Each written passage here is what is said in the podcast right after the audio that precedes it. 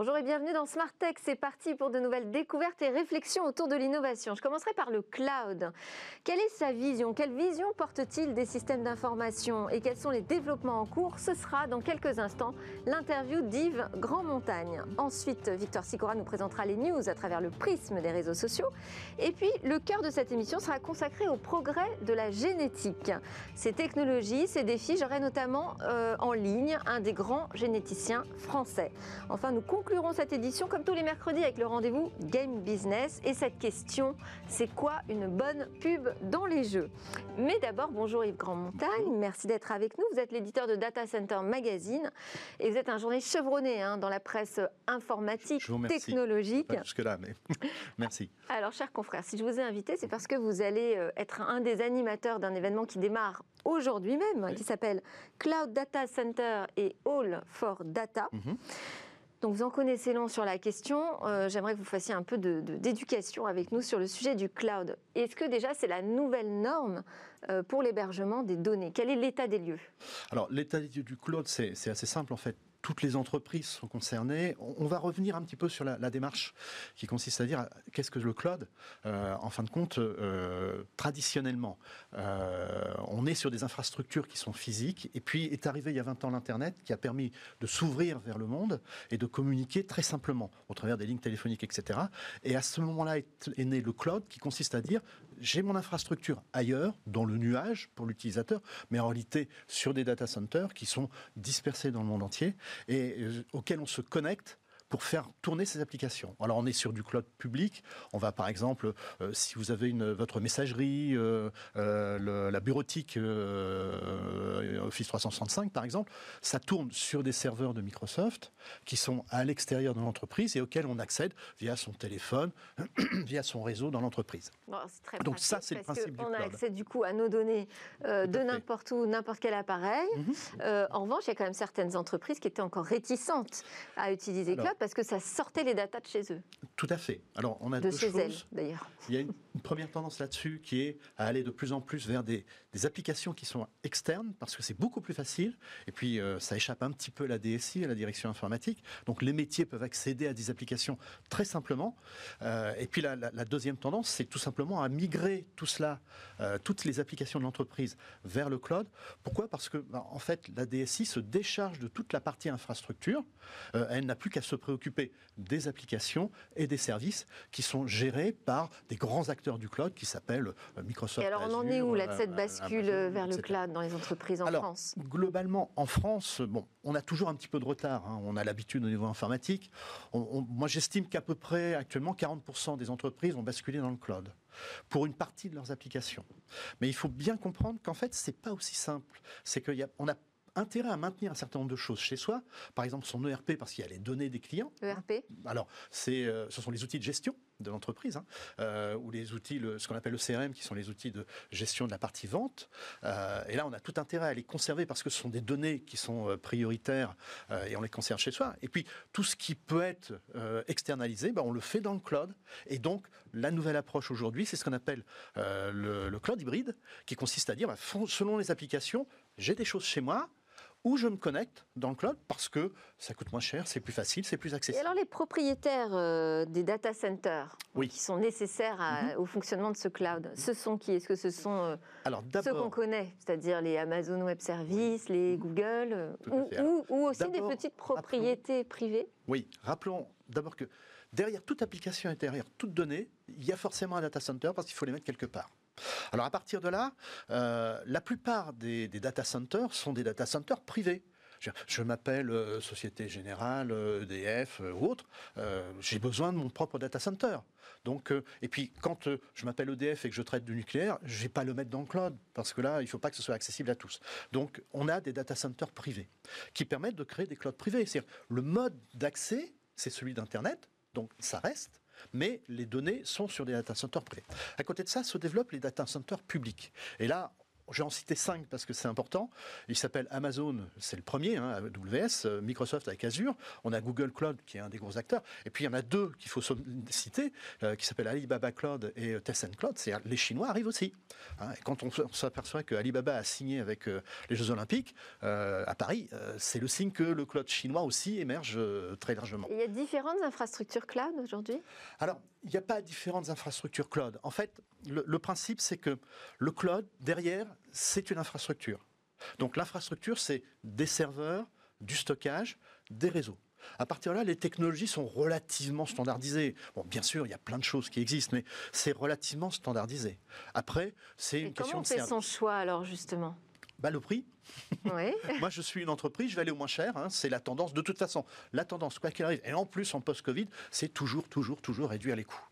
Donc, c'est ça. Oui, mais du coup, ça pose quand même euh, une question de qualité de service, qualité d'accès, qualité de sécurité aussi bah, En fait, le, un des principes du cloud, c'est que les fournisseurs de cloud sont au top de la sécurité. C'est-à-dire que eux ont les moyens d'aller beaucoup plus loin que les entreprises. Donc, en théorie, en théorie, mais on sait pertinemment qu'aujourd'hui, euh, rien n'est sécurisé. Hein. Mais bon, on sera attaqué à un moment donné. Mais en théorie, les acteurs du cloud sont plus sécurisés que les entreprises parce qu'elles ont plus de moyens. Donc ce n'est pas forcément une question de sécurité. Euh, la question, ça sera plutôt la question de la souveraineté. Alors j'allais y venir parce qu'en en fait, dans votre liste, euh, il manquait un nom français. Alors, il y a des acteurs français, mais qui sont. On peut citer OVH, par exemple. Vous, évoquiez les gros acteurs, les gros acteurs, on vient de les, citer. Et puis il y a des acteurs locaux ou régionaux. On a OVH, on a euh, Scalway de, de Free, on a des, un certain nombre d'acteurs qui sont, mais qui sont plutôt régionaux mais est-ce que la donne va changer du fait de cette souveraineté qui devient un enjeu majeur pour les États Alors ça dépend de l'entreprise et de ses objectifs. Bon, euh, il y a plein de données qui ne nécessitent pas des mesures de sécurité spécifiques. On peut les mettre dans le cloud public, c'est pas un problème. Le vrai problème ici, pour, quand on travaille avec les Chinois avec les, ou les Américains, c'est qui a un visu sur la donnée. On a le Cloud Act américain, euh, on a euh, bah, l'administration chinoise, on le sait, qui de toute façon a un contrôle sur tout ce qui se passe. Donc si vous ne voulez pas que vos données soient éventuellement visibles via des procédures à ces gens-là, bah, vous allez traiter avec du cloud soit privé, soit du cloud souverain, c'est-à-dire des acteurs français qui vous garantiront que vos, vos données resteront dans ça, le ça peut changer les équilibres commerciaux peut-être. Ça peut modifier un certain nombre d'équilibres. Ça entraîne une chose toute simple, hein, c'est que Amazon va installer des data centers euh, en Europe, que euh, Alibaba installe aussi des data centers en Europe, de manière à respecter cette régionalité je dirais, euh, des données au sein de l'Europe. Est-ce qu'il y a des entreprises qui basculeront jamais dans le cloud? Alors, dire jamais, c'est pas possible, je dirais à un moment donné, mais il y a des entreprises qui n'ont pas intérêt. On a évoqué EDF avec le nucléaire. Le nucléaire, on n'a pas intérêt à ce que ce soit rendu public. Il y a tout ce qui est militaire, par exemple. Puis une partie de la sécurité où on ne peut pas faire basculer dans le cloud. Ça semble être relativement évident. Alors, c'est un peu plus complexe, c'est qu'en fait, ce sont des entreprises ou des organisations ou des administrations qui vont créer leur propre cloud dans le propre data center de manière à offrir l'accès simplifié via le smartphone, via Internet, protégés, euh, mais qui par contre n'iront pas dans le cloud public. Merci beaucoup Yves Grand-Montagne, éditeur de Data Center Magazine. On a bien compris que le cloud, c'était quelque chose qui allait s'imposer. On est à 40% des entreprises, on sera donc bientôt à, Tout à fait. 100% Et ça progresse très, très régulièrement. On enchaîne avec les actus de Victor Sicora.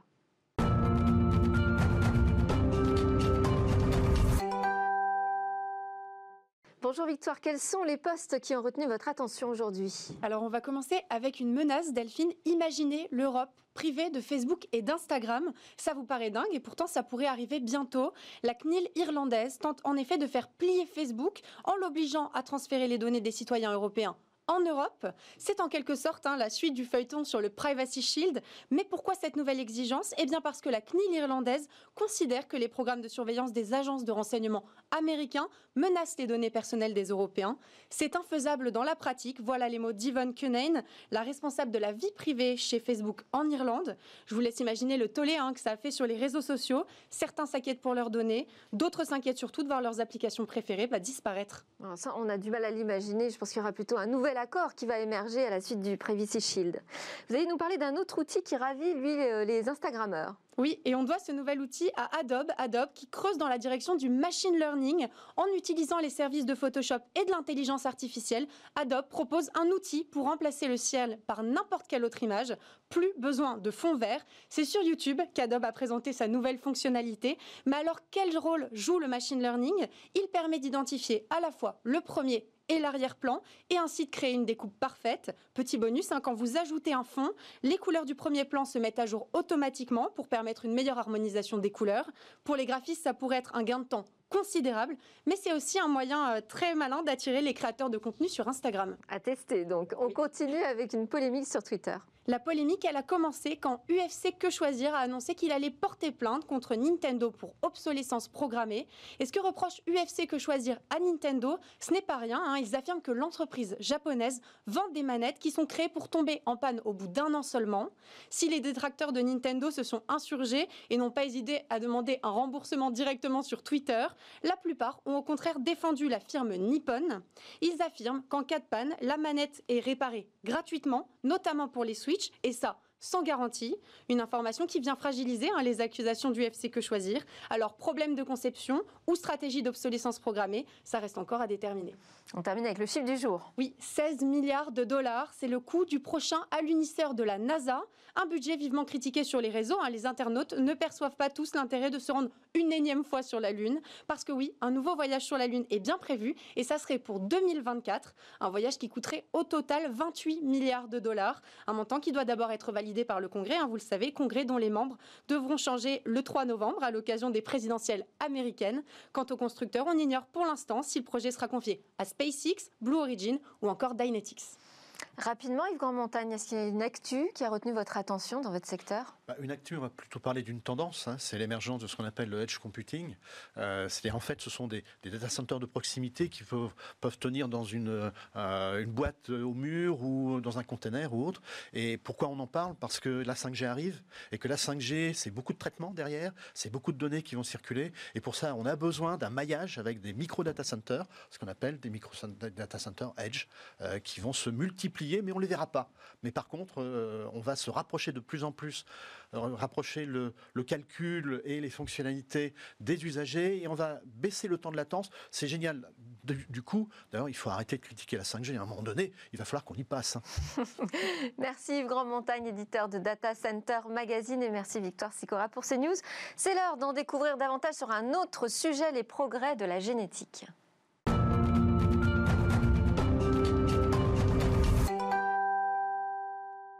Pour parler des innovations et des défis de la recherche génomique, des questions aussi que posent les tests génétiques qui sont en accès libre sur Internet, j'ai convié Nadim Daher, ingénieur biomédical de formation, spécialiste santé Europe chez NVIDIA.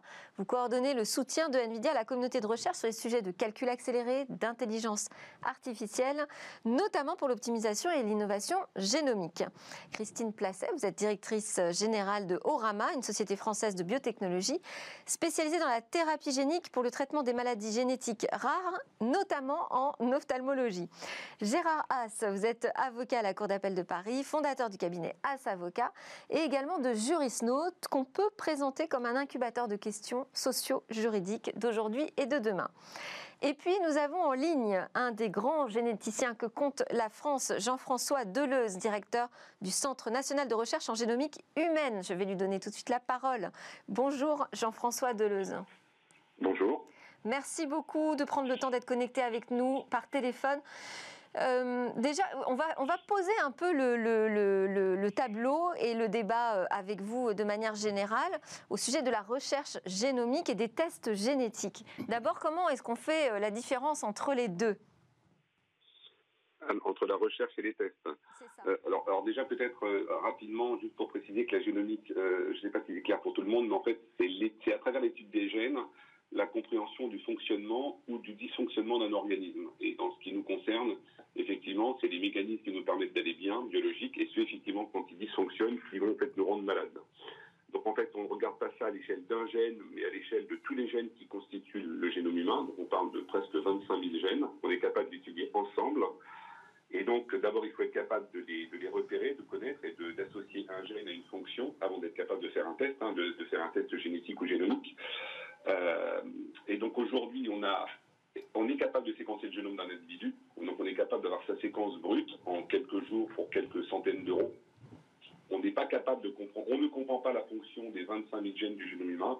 On comprend la fonction et l'association gène-maladie de plusieurs centaines de gènes, avec, à partir desquels on va être capable de faire de temps en temps des prédictions sur la survenue, par, par exemple, d'une maladie.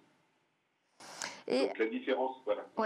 Et justement, la finalité euh, des séquençages que vous réalisez, vous, au sein euh, du CNRGH Alors, c'est on séquence en fait souvent des grands échantillons de patients, parce qu'il y, a des questions statistiques qui se posent pour être capable d'identifier les gènes qui sont responsables lorsqu'ils sont mutés de maladie. Et donc en fait, nous, notre travail, c'est effectivement d'identifier les, les causes génétiques des maladies pour être capable demain éventuellement d'en faire des diagnostics pour mieux à la fois diagnostiquer les patients et de euh, proposer des nouvelles, des nouvelles thérapeutiques.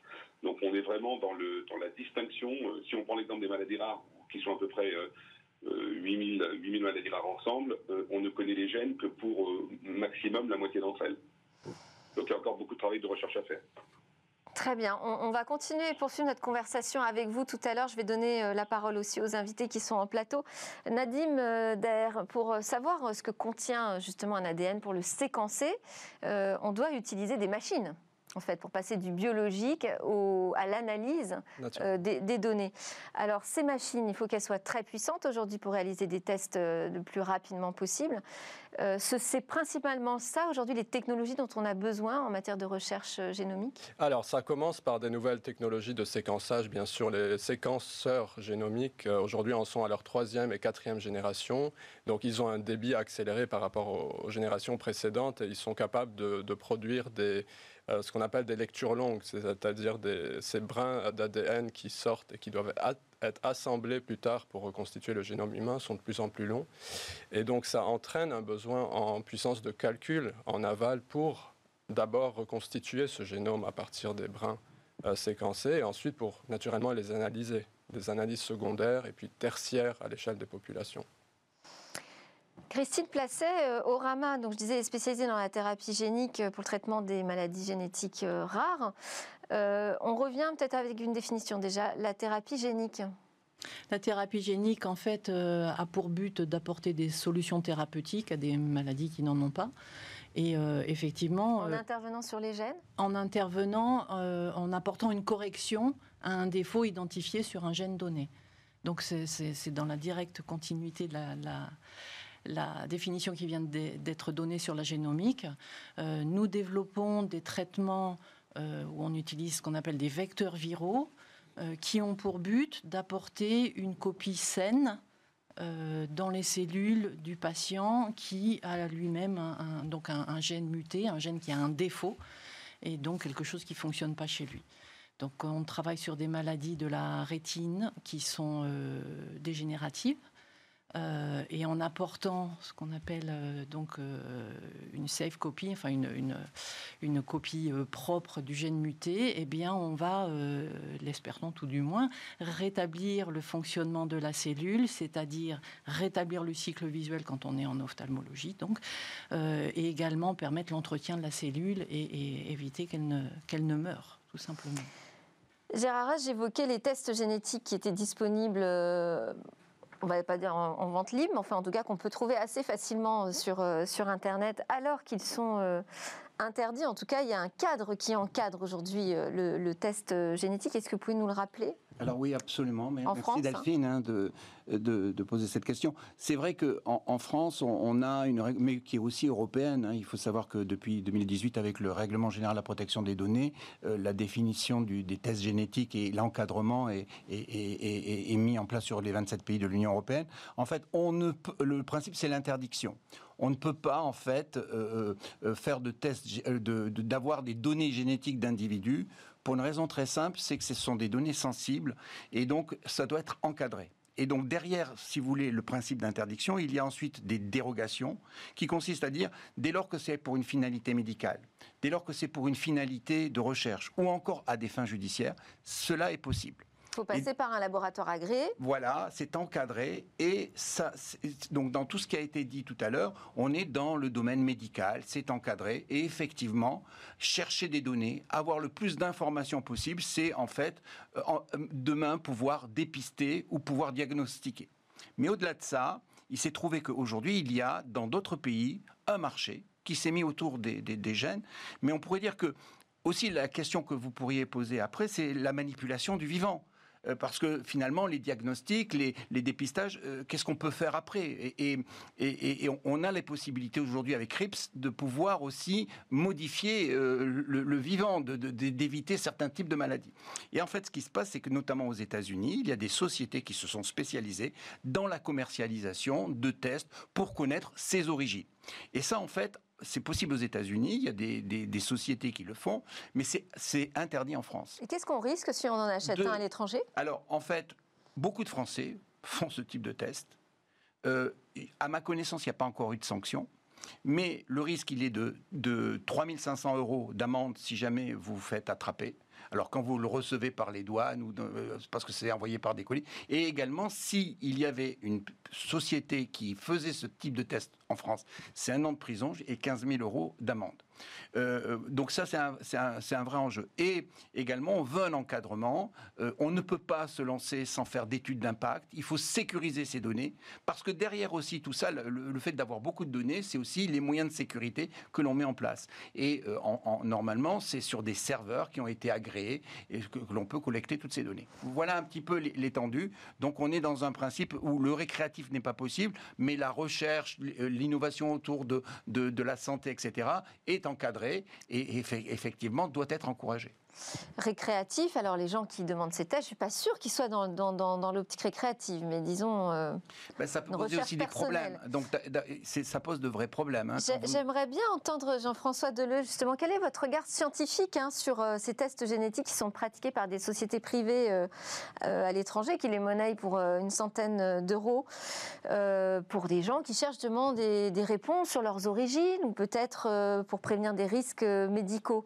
Quel est le niveau de fiabilité de ces tests grand public, on va dire alors globalement, il n'est pas très bon, mais vous avez raison de vous avez raison de dire que c'est pas récréatif, parce qu'effectivement, il y a quand même, euh, alors sans vouloir faire de pub, la société 23 et moi, donc euh, qui tire son nom du nombre de chromosomes qui nous constitue 23.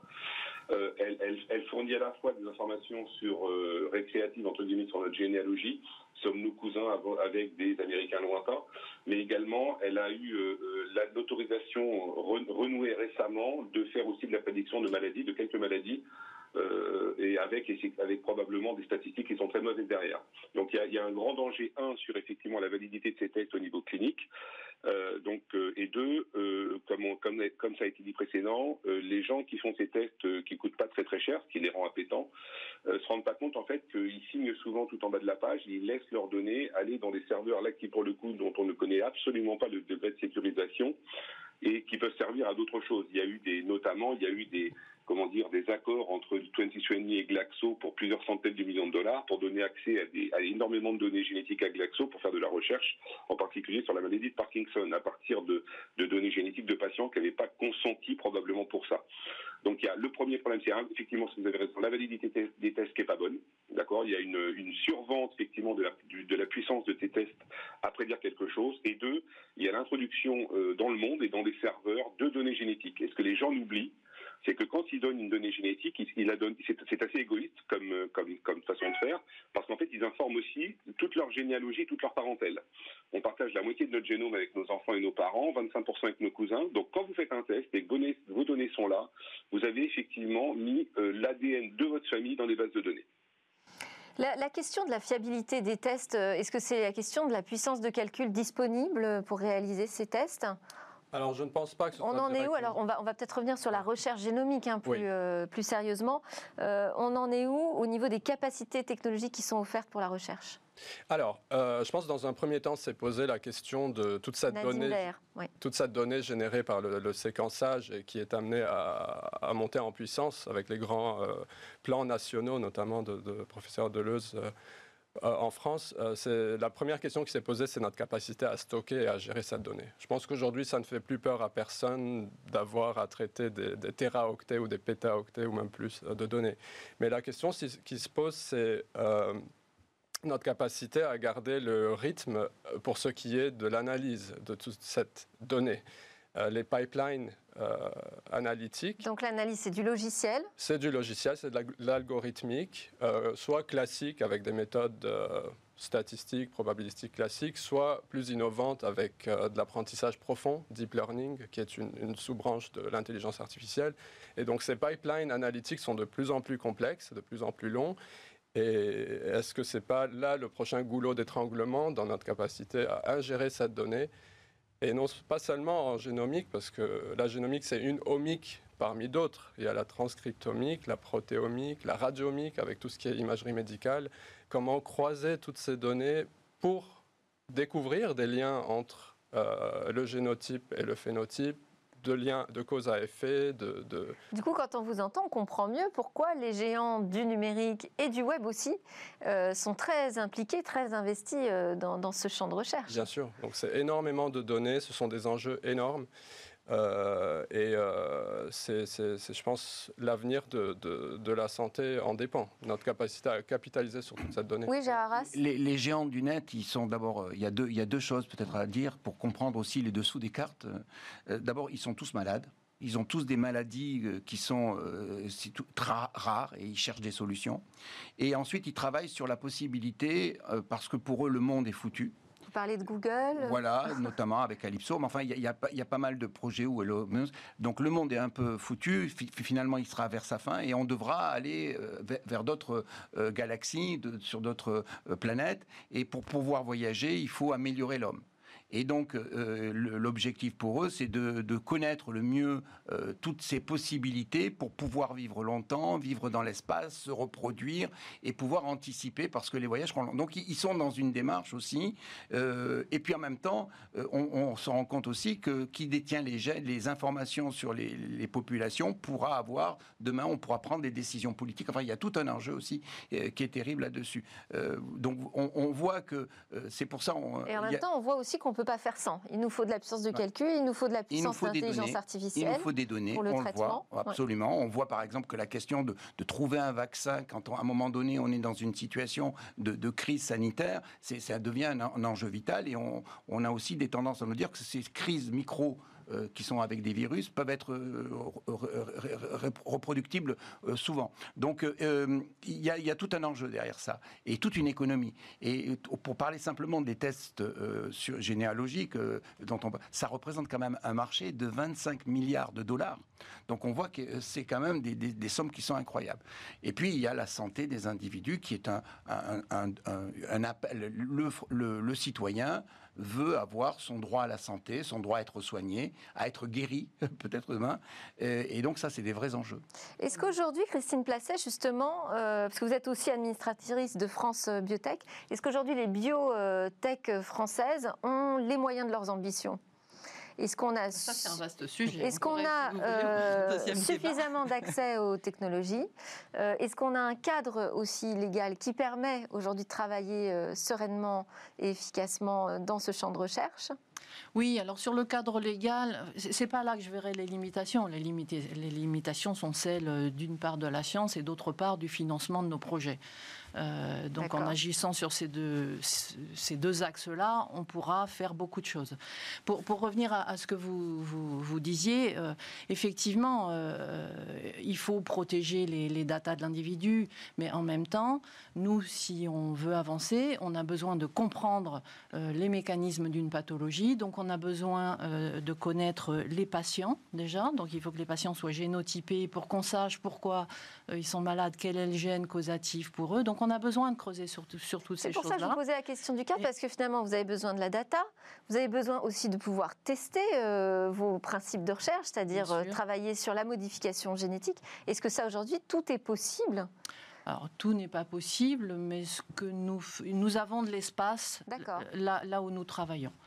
Effectivement, euh, aujourd'hui, euh, le principe de, des traitements qu'on développe, c'est d'apporter une copie saine d'un gène qui est défectueux chez, un patient. Donc effectivement, quelque part, on intervient euh, à un moment donné.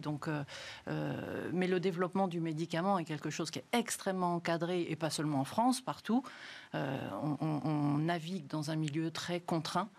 Euh, on ne fait pas ce qu'on veut. Il y a des comités d'éthique à toutes les étapes, euh, dès, le banc de recherche jusqu'au patient, jusqu'à l'enregistrement du médicament. Nous ne faisons que naviguer dans des réglementations très contraintes et c'est très bien comme ça. C'est très bien comme ça. Delphine, on pourrait peut-être poser la question euh, au professeur Deleuze. C'est que est-ce que dans tous les tests génétiques, l'homme sera toujours euh, celui qui prendra la décision? Est-ce que finalement, euh, plus on va avoir de data, plus ce seront des machines qui vont à, donner des réponses? Et là, est-ce qu'il n'y a pas un danger? J'aimerais bien connaître la C'est-à-dire la question de la médecine prédictive qui sera oui, ou de confier, orchestrée plutôt par les, IA que par bah, les médecins? L'interprétation du test génétique de plus en plus confié à des machines. C'est après l'humain qui intervient à la fin pour donner le diagnostic. Alors, je ne sais pas si on en est là. Jean-François Deleuze, que, que, répondez-vous à la question euh, de Maître Haas? Alors, on est, vous avez donné une partie de la réponse, en tout cas aujourd'hui. Aujourd'hui, effectivement, la, quantité de données est telle qu'on utilise beaucoup de, logiciels euh, bio, informatiques et bioinformatiques et d'intelligence artificielle qui décrypte le génome jusqu'à un stade où un biologiste, en fait, on réduit la quantité d'informations par des facteurs 1000, 10 000, 100 000, et à la fin, effectivement, le biologiste médical regarde euh, un tout petit nombre effectivement d'altérations qu'on a découvert dans le génome de quelqu'un pour conclure et signer un diagnostic. Donc aujourd'hui, c'est sous couvert effectivement de la signature d'un expert. Alors ça pose le, ça pose le problème du nombre d'experts en France, par exemple, et dans le monde par rapport au nombre de gens qui auront besoin de tests. Donc là, il va, y avoir évidemment des goulets d'étranglement. Mais déjà, en fait, la, la toute première partie de l'analyse d'un génome est totalement informatisée. Euh, et elle est, mais c'est très standardisé et c'est fait dans le monde entier quasiment de la même façon. Donc oui, effectivement, c'est pas une question, euh, c'est pas une mauvaise question de penser qu'à un moment donné, de plus en plus, il va y avoir intervention de la génomique, de la de l'informatique, à la fois parce que effectivement, le génome, on en a tous un différent, donc ça va toucher la population mondiale entière. Euh, le génome arrive bientôt à 100 dollars, donc c'est quelque chose qui est de plus en plus atteignable au niveau financier. Mais, mais aujourd'hui, les garde-fous dont a parlé Mme Placé aussi tout à l'heure, hein, c'est vraiment que ça soit des experts à la fin qui signent. Jusqu'à quand pourra-t-on résister si on n'a pas assez de personnes et qu'on ne peut pas donner un accès égal à tout le monde? Ça, c'est une autre question. Et question de, Une altération sur un gène ne signifie pas forcément une pathologie. Vous avez des altérations qui sont euh, non pathogènes. Et euh, d'où euh, de possibles erreurs de diagnostic. Je connais une personne qui a vécu de 20 ans à 50 ans pensant qu'elle avait une maladie qu'on lui avait diagnostiquée. Et un peu après 50 ans, en refaisant des tests, et la science ayant progressé dans l'entrefait, euh, cette personne a appris que c'était un autre gène qui était causatif de ces problèmes. Donc là, la machine aurait pu avoir une responsabilité. Euh, Nadim, euh, d'ailleurs, justement, vous, vous fournissez aussi des briques logicielles chez NVIDIA. Vous en avez une qui s'appelle Clara. En effet, oui. quel est son niveau d'intervention? Alors, c'est ce qu'on appelle dans le stack logiciel, c'est une couche basse. C'est-à-dire que c'est avant tout une boîte à outils qui va permettre aux chercheurs de ne pas réinventer la roue sur, sur des process de calcul euh, simple, mais de construire de l'applicatif euh, en profitant des nouvelles techniques d'intelligence artificielle. Ça, c'est d'une part. Et d'autre part, d'accélérer les processus actuels. C'est-à-dire quand euh, on parlait des pipelines analytiques, comment réduire ce qui se fait aujourd'hui et qui prendrait une semaine, comment le réduire à quelques heures, qui prendrait quelques heures, comment le réduire à quelques minutes. Donc les processeurs de calcul d'NVIDIA sont, en fait, ont des millions de cœurs qui tournent en parallèle. Donc cette parallélisation des tâches euh, rend euh, le résultat beaucoup plus rapidement. Euh, Gérard, je vois que vous vouliez prendre la parole. Moi, je voulais, parce que je rappelle quand même que les juristes notes, vous organisez des procès fictifs. Absolument. Ça permet de poser les bonnes questions, justement, sur des sujets. Quelle serait votre plaidoirie pour les tests génétiques? Bah, D'abord, dès lors que c'est encadré, dès lors que derrière il y a des médecins, dès lors que derrière il y a des, magistrats pour la justice ou des chercheurs pour, l'université, il faut à tout prix euh, que l'on puisse innover dans la recherche, avoir le plus de données. Il y a des moyens aujourd'hui, il faut le faire. Mais donner accès aussi au grand public Alors la question après, c'est là où on arrive parce qu'on a eu des réponses qui étaient... se pose sur qui on est, sur nos maladies, sur comment on va... Mais c'est aussi derrière ça la question du vivant, des modifications du vivant. C'est aussi une question qui est, très importante de dire qu'est-ce qu'on peut faire avec tout ça. Et donc c'est le rôle de l'éthique. N'oublions pas euh, que euh, on, peut faire aujourd'hui des tests génétiques on peut mettre en place, parce qu'il y a un encadrement depuis 1994 avec les lois bioéthiques. Et finalement, nous, Européens, on est très attachés à ça. Donc ça, c'est un point important et ça peut nous permettre aussi de mettre en place une souveraineté numérique dans le domaine de la santé. Et donc si on veut être... Comme ce qu'on a fait avec le règlement sur la protection des données, on peut se dire euh, c'est une donnée personnelle, la donnée génétique, et donc on peut instaurer peut-être un cadre mondial. Oui, absolument, et, d'autant plus qu'on a même un problème de définition au niveau européen de qu'est-ce que c'est qu'une donnée de santé, une donnée de bien-être. Enfin, vous savez, il y a, il y a, encore des choses à faire. Mais effectivement, il faut qu'on puisse développer, donc il faut des moyens, il faut des outils, et puis il faut de l'éthique. Et moi, ce, que, ce qui est très intéressant, c'est qu'il faut que derrière ça, on ait des valeurs morales, parce que, euh, derrière, euh, si vous voulez, les recherches, c'est pour donner la possibilité aux gens de guérir, mais c'est pas peut-être de les transformer. Et c'est ça derrière ça le, problème, c'est que finalement, euh, si on laisse faire, euh, il y a des magiciens, il y a des, qui, voudront modifier, et il y a la question après de modifier l'humain. Et on, voit que euh, même en Chine, un, un, médecin a voulu ou un chercheur a voulu modifier des données, notamment sur deux jumelles. Aujourd'hui, il est en prison. Et donc c'est ça aussi derrière ces questions. Donc guérir, oui. Soigner, oui modifier, là il y a un débat et jusqu'où on veut aller. Alors on, a plaidoirie euh, terminée, maître. Je voulais donner le mot de la fin à Jean-François Deleuze. Justement, cet équilibre entre euh, la recherche, l'accès à tous. Quelles sont euh, vos ambitions? Vous, vous êtes vraiment, vous êtes au Génopole français. Vous êtes un grand généticien en France. Quelles sont vos ambitions en la matière? Alors, nous, notre, notre, mission vraiment, hein, c'est d'étiqueter, c'est d'essayer justement d'être un peu en amont de, ce que fait Madame Placé en thérapie génique et, d'autres. Hein. Euh, je pense effectivement, d'abord, on est, un maillon. Moi, je ne pourrais pas travailler sans, des collègues comme les gens d'NVIDIA et sans l'éthique qui a été déclarée. Donc, en fait, c'est vraiment un réseau. Donc, on travaille ensemble. Euh, donc, ça, c'est important. Euh, et nous, notre, mission, c'est vraiment d'éclairer et d'étiqueter de plus en plus les maladies. C'est d'améliorer les diagnostics. Aujourd'hui, comme, comme il a été dit précédemment, on mélange un peu les genres. Des gens apparaissent avoir, pensent avoir la même maladie et en fait, ont des maladies avec des causes assez différentes et donc ne sont pas de façon traitée optimale. Donc nous, notre métier de, de génomiciens médicaux, c'est vraiment d'étiqueter toutes les maladies, qu'elles soient rares, que ce soit le cancer, que ce soit les maladies communes, euh, d'informer le plus sur les mécanismes pour améliorer les thérapies, les diagnostics. Donc moi, si j'avais un rêve, ce serait effectivement d'avoir pu participer au décryptage des 8000 maladies rares, euh, d'avoir essayé, d'avoir apporté une pierre à l'édifice euh, sur les maladies cardiovasculaires, l'hypertension, les maladies inflammatoires. Encore une fois, pour un meilleur diagnostic et un meilleur traitement. Donc c'est vraiment ce côté extrêmement vertueux, un peu naïf de temps en temps parce qu'on sait qu'en générant ces données, on ouvre, comme ça a été dit, on ouvre une boîte de Pandore sur l'utilisation de ces données à d'autres fins que la fin médicale. Mais nous, en ce qui nous concerne, moi dans mon laboratoire du CEA ou, ou Génopole à Évry, c'est vraiment ça, c'est cette mission d'améliorer le diagnostic et le traitement. Merci beaucoup, professeur Deleuze. Merci Nadim Daer, spécialiste santé Europe chez Nvidia. Merci Christine Placet de Orama et Gérard Haas, cours d'appel de Paris, fondateur de Jurisnose. Juste après la pause, on va revenir à des préoccupations plus ludiques.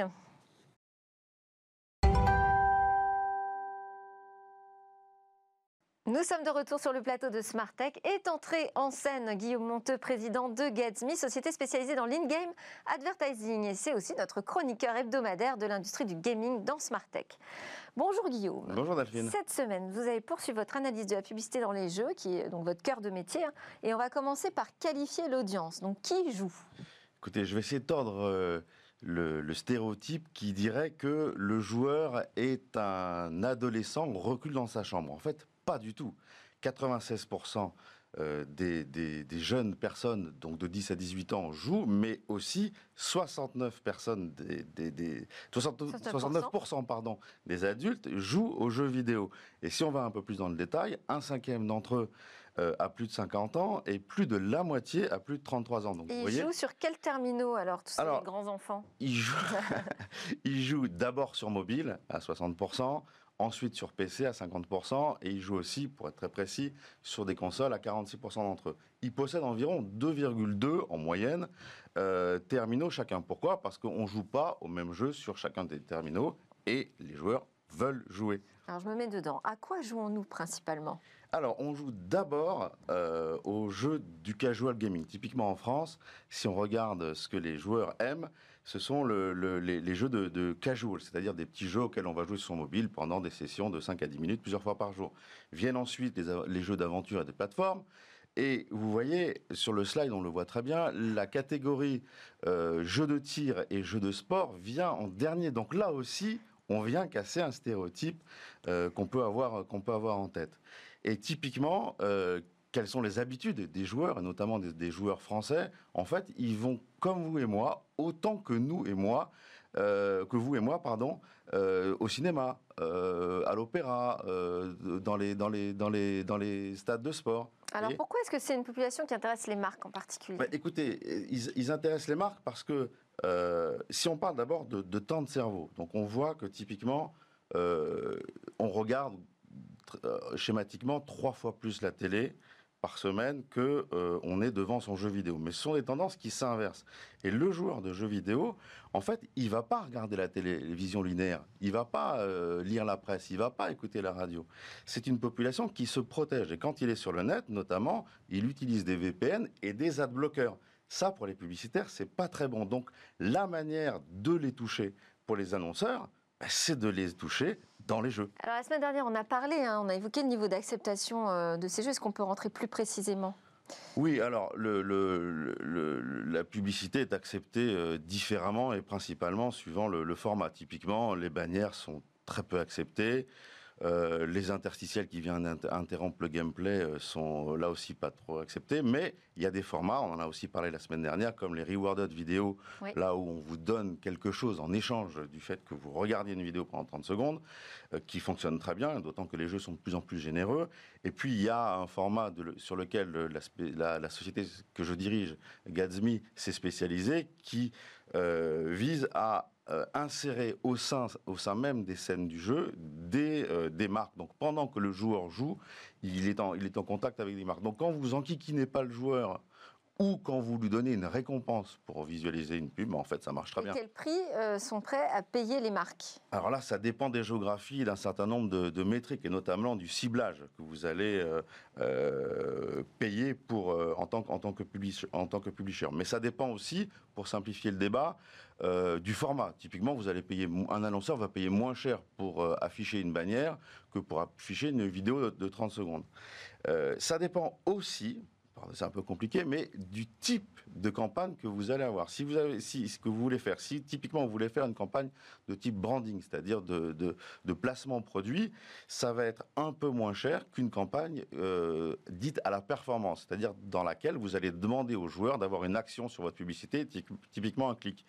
Donc, pour répondre schématiquement à votre, à votre question, si vous voulez acheter une campagne de bannière euh, cliquable, vous allez, en tant qu'annonceur, la payer entre 2 et 8 euros euh, pour 1000 clics. Si vous voulez acheter une campagne vidéo de 30 secondes, vous allez l'acheter euh, entre 5 et 20 euros pour 1000 vidéos vues. Quels annonceurs dans les jeux sur mobile? Alors ça, c'est assez surprenant, quoique les plus gros annonceurs dans le jeu sont les jeux eux-mêmes. Puisque quoi de plus naturel de recruter un joueur que d'aller le chercher dans un autre jeu? Typiquement, vous êtes un gros joueur sur Clash of Clans, euh, très engagé, donc vous allez potentiellement dépenser beaucoup d'argent sur Clash of Clans. Bah, tous les autres jeux, euh, typiquement Homescape, vont aller venir vous chercher sur Clash of Clans pour vous attirer chez eux et que vous passiez du temps chez eux et que vous dépensiez des, des sous chez eux. Typiquement, euh, Delphine, est-ce que vous savez que combien de spots publicitaires d'un jeu est réalisé par les, par les maisons d'édition Je sais pas, une quarantaine Écoutez, c'est plus de 600 spots publicitaires qui sont faits par les éditeurs. Il y en aura un différent pour l'allemand, pour le chinois, pour le pour l'américain, pour le français. Si vous êtes un homme ou une femme, typiquement, si nous on joue au même jeu, on a on a toutes les chances de ne pas avoir la, la même la même publicité. C'est assez c'est assez impressionnant. Et du coup, les studios dépensent beaucoup d'argent dans les jeux? Énormément, énormément, énormément. Et ils ont une approche euh, orientée rentabilité. Typiquement, s'ils mesurent qu'un joueur dépense 2 euros euh, sur un jeu, ils vont peut-être s'octroyer euh, un euro de dépenses publicitaires euh, pour euh, recruter des nouveaux joueurs. Un euro, on l'a dit, ça correspond à environ 100 spots publicitaires diffusés. Donc, tout, l'objectif de, de l'éditeur, c'est de réussir à séduire, au travers de spots publicitaires pertinents, un joueur sur 100 qui aura vu effectivement sa publicité. Et en France, le champion de ça, c'est Vaudou. Merci Guillaume Monteux, président de Gazmi. Merci à tous d'avoir suivi Smartech. C'est presque la fin de cette édition à suivre le Lab Startup avec quatre jeunes pousses innovantes. Et moi, je vous dis à demain pour de nouvelles discussions sur la tech.